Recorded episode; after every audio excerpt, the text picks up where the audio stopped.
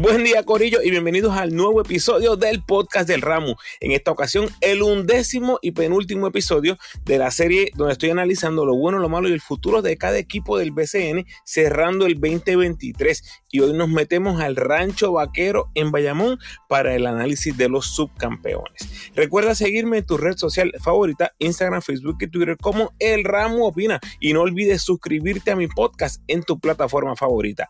Agradecido por tu sintonía. Que disfrutes. Vamos allá.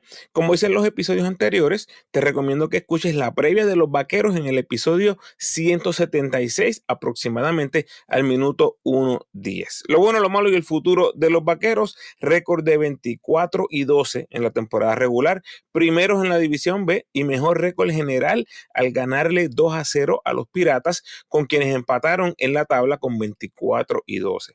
Récord de 12 y 6 en casa y 12 y 6 en la calle, por mucho el mejor récord de la liga en la carretera. Terminaron cuartos en eficiencia ofensiva y primero en eficiencia defensiva. Bayamón fue el único equipo en la liga que terminó en los primeros cuatro en eficiencia ofensiva y defensiva. Apunte ese dato, Corillo. Una vez llegaron al primer lugar divisional el 29 de marzo no volvieron a ver atrás. El resto del camino estuvieron primeros en 76 jornadas consecutivas de las 83 de la temporada regular. El rolo vaquero. Muy bien, lo bueno, barrió en la regular a todos los que se cantaban como contendores al campeonato. No es opinión, es un hecho. Le ganaron 4-0 a Carolina, 2 a 0 a Arecibo, 2 a 0 a Ponce, 2 a 0 a Quebradillas. Solo San Germán sobrevivió con 1 y 1. Ahí nada más, eso que les di, tiene marca de 11 y 1. El bofetón que les dio San Germán en el mismo primer juego, me parece que les quitó esa presión de perfección que habían tenido en el 2021. ¿Se acuerdan? Aquel comienzo tan espectacular.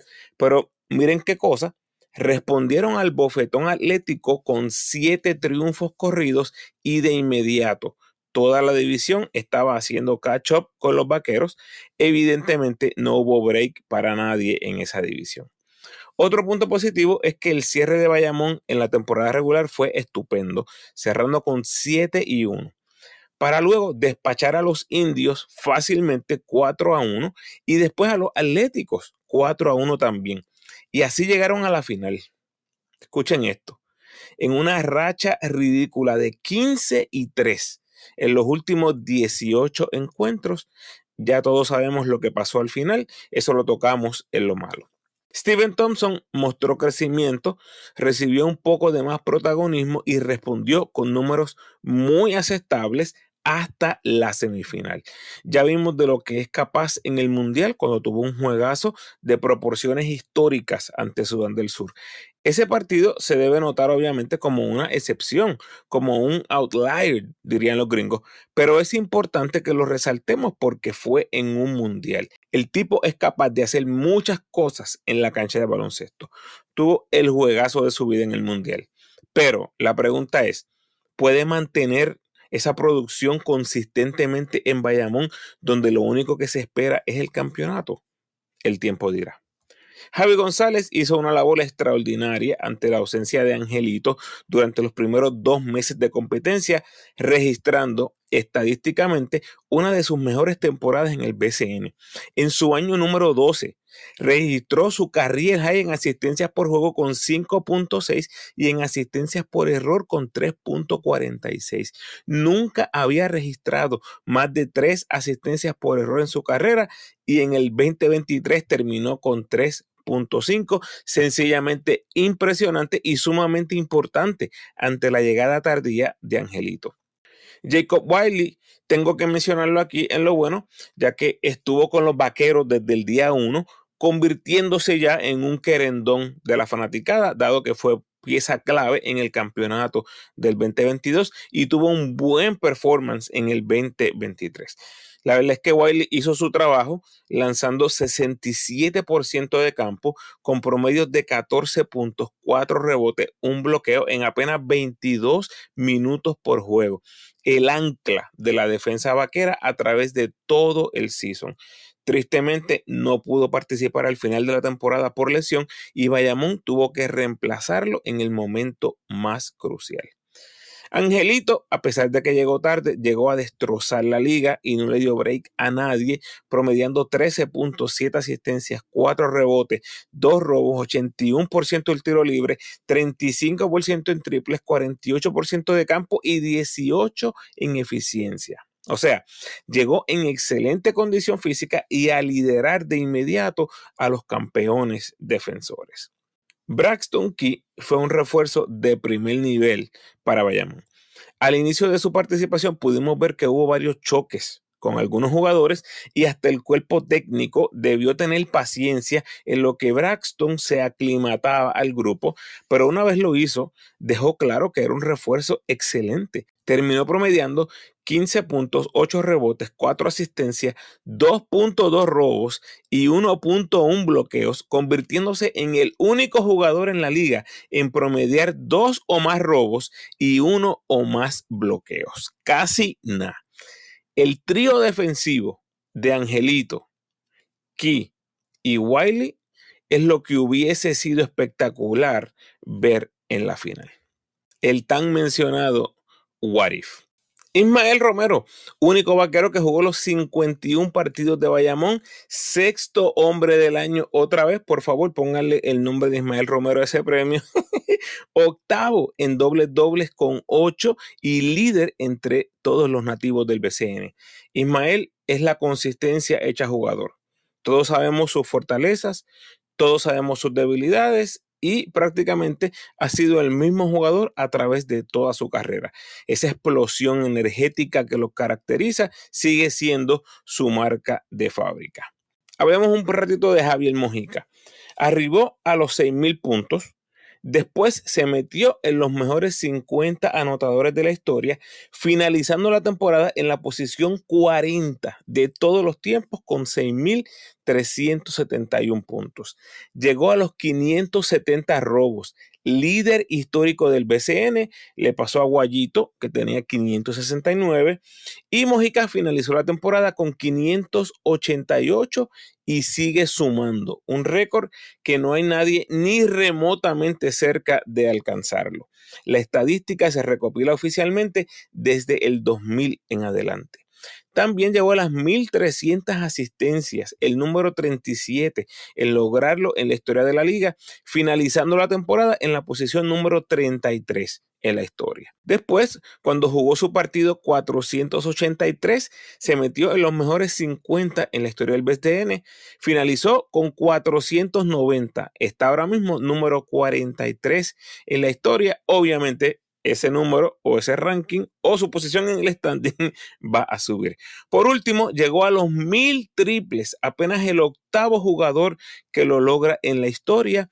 Ayuso está bien lejos en el primer lugar, pero en el 2024 Mojica comienza el maratón o tal vez el mini maratón o el medio maratón para ver si logra escalar hasta el segundo lugar en la historia. Necesita 160 triples, o sea, dos o tres temporadas de salud y de producción similar a la que hemos visto estos pasados años.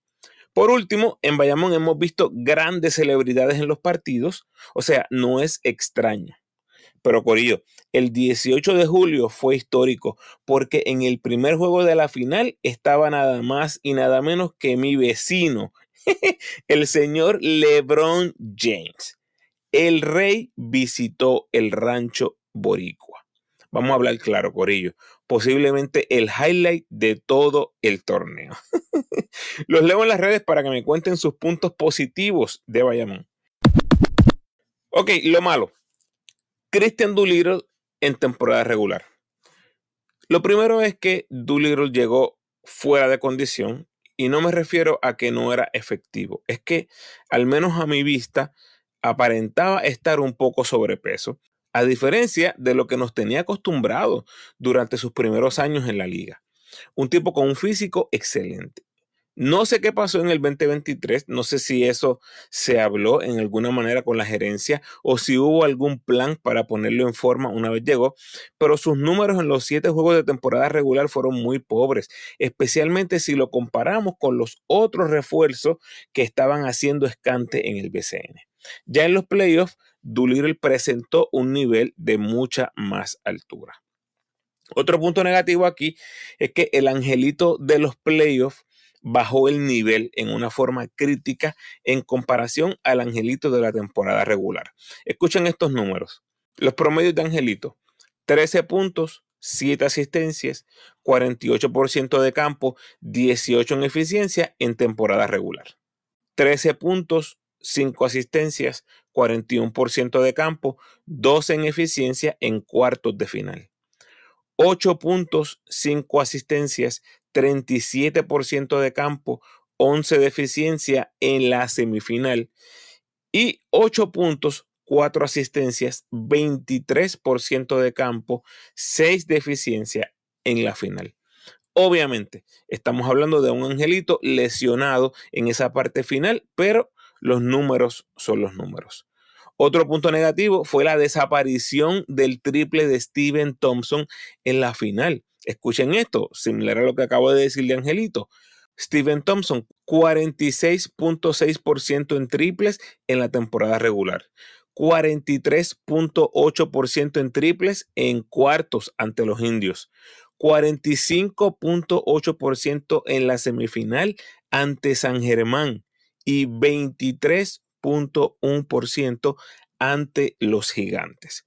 De nuevo, en general, gran temporada para Thompson, pero ese final definitivamente afectó el performance overall de los vaqueros.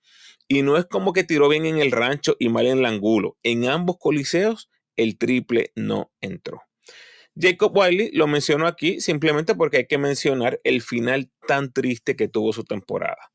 O sea, estamos hablando de lastimarse en una jugada donde no tenía el balón no estaba en una posición defensiva comprometedora, no hubo un contacto eh, grande, agresivo, un contacto físico, no lo hubo, simplemente fue que pisó mal. Corillo venía de su segundo mejor partido del season con 26 puntos y de 15-13 de campo ante los indios para sentenciar esa serie. Extremadamente lamentable su salida. Hasta aquí lo negativo, los leo en las redes para que me cuenten sus puntos malos de la temporada de los vaqueros. Ok, el futuro, ¿qué tenemos? Ángel Rodríguez, Javi González, Pizarro, Javier Mujica, Steven Thompson, Onsi Brancho, Oenis Medina, Ismael Romero y dos refuerzos que al momento los reservados son Wiley y Doolittle. Como cuadro veo Angelito, Mujica, Steven con los dos refuerzos. La entrada de Branch creo que es una de las cosas más interesantes. Definitivamente me dice que Doolittle ya no es la primera opción de refuerzo en Bayamón. Y es que el valor enorme de Doolittle es que te podía jugar de point forward.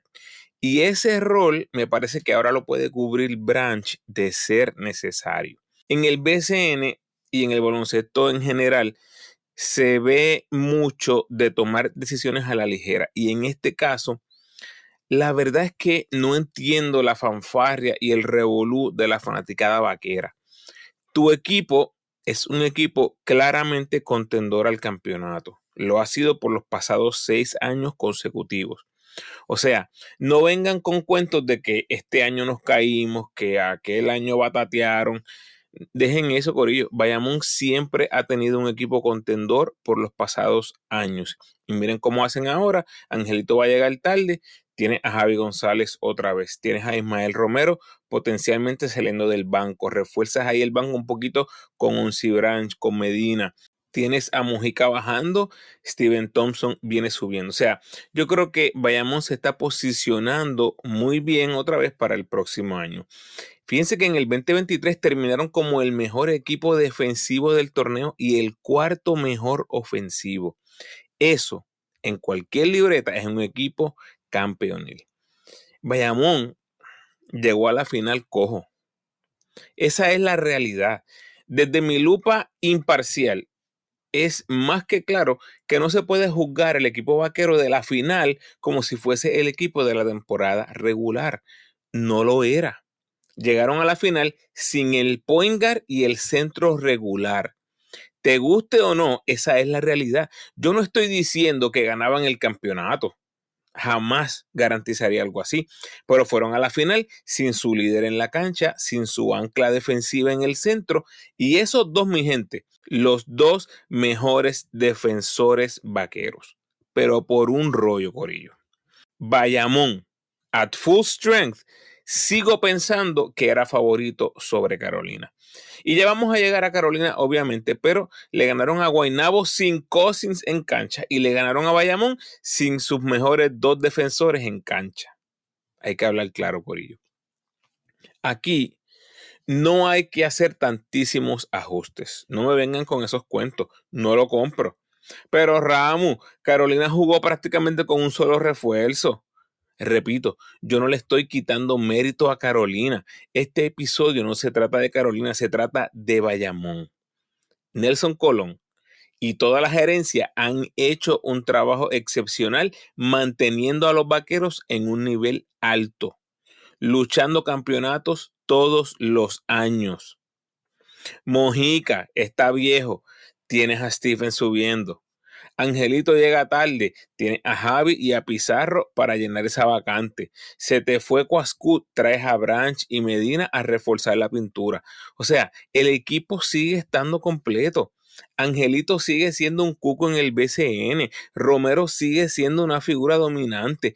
Tienes a Mojica en descenso, pero a la vez a Steven en ascenso. Ahora refuerzas la banca. O sea, yo veo a Bayamón de nuevo en la cúspide del BCN. No tanto como favorito, pero definitivamente un equipo hecho para dominar la temporada regular del BCN.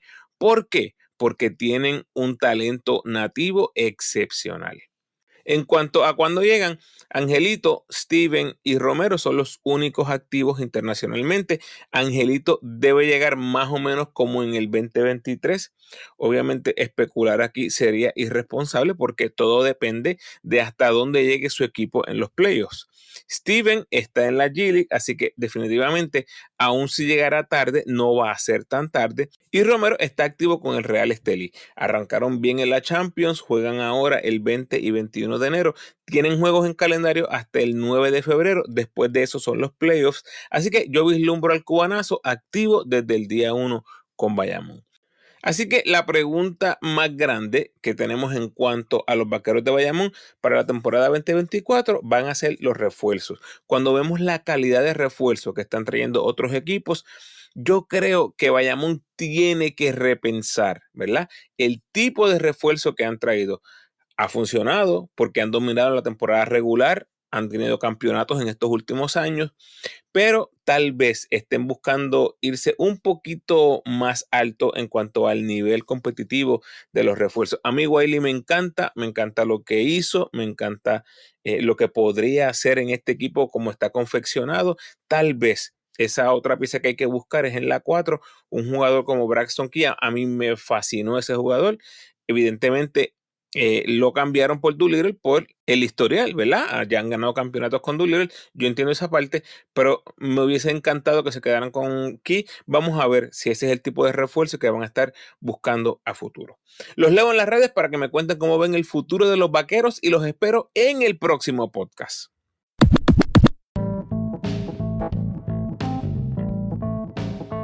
Gracias por sintonizar, Corillo. Por favor, ayúdame compartiendo este episodio en tus redes sociales y con todos esos fanáticos del rancho vaquero. Si quieres seguir disfrutando de mi contenido, te invito a escuchar mis episodios más recientes. Entre el 209 y el 224 están los primeros 10 episodios de la serie Lo bueno, lo malo y el futuro de cada equipo del BCN. En el 213, mi repaso y análisis de nuestros equipos de los centroamericanos y del Caribe y los panamericanos. En el 217, mi reacción a la noticia que somos sede del repechaje, mi reacción a los grupos y mis 12 para el torneo del próximo verano. En el 225 el recap de los boricuas por el mundo para el mes de diciembre y en el 226 escojo los mejores 7 jugadores que se pusieron la camisa de la selección en el 2023. Lo próximo el recap de los campeones gigantes de Carolina para finalizar esta serie. Te recuerdo cómo me puedes ayudar para que el podcast siga creciendo. Por favor, denme la mano con el rating y el review del podcast en la plataforma donde escuches. A los que me escuchan en Spotify, por favor, un rating de 5 estrellas y a los que me escuchan en Apple, tienes la oportunidad de rankear mi podcast y dejarme un review. El rating te toma 5 segundos y el review de 30 segundos a un minuto, así que si tienes el tiempo, gracias adelantadas. Puedes apoyar al ramo convirtiéndote en patrocinador del podcast y lo puedes hacer a través de Spotify for Podcasters con 10, 5 o 1 dólar al mes. Como siempre, te invito a que te suscribas al podcast, déjame tu mejor review por favor y sígueme en tu red social favorita, Facebook, Instagram o Twitter. De nuevo, agradecido por tu sintonía.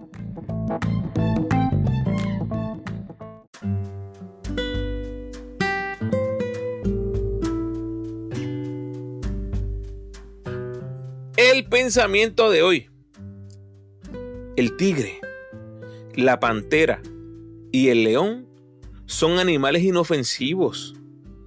La paloma, la gallina y el pollito son animales peligrosos. Le decía la lombriz a su hijito. Es que no hay mejor consejo que el consejo de la gente que más te ama. Bendiciones.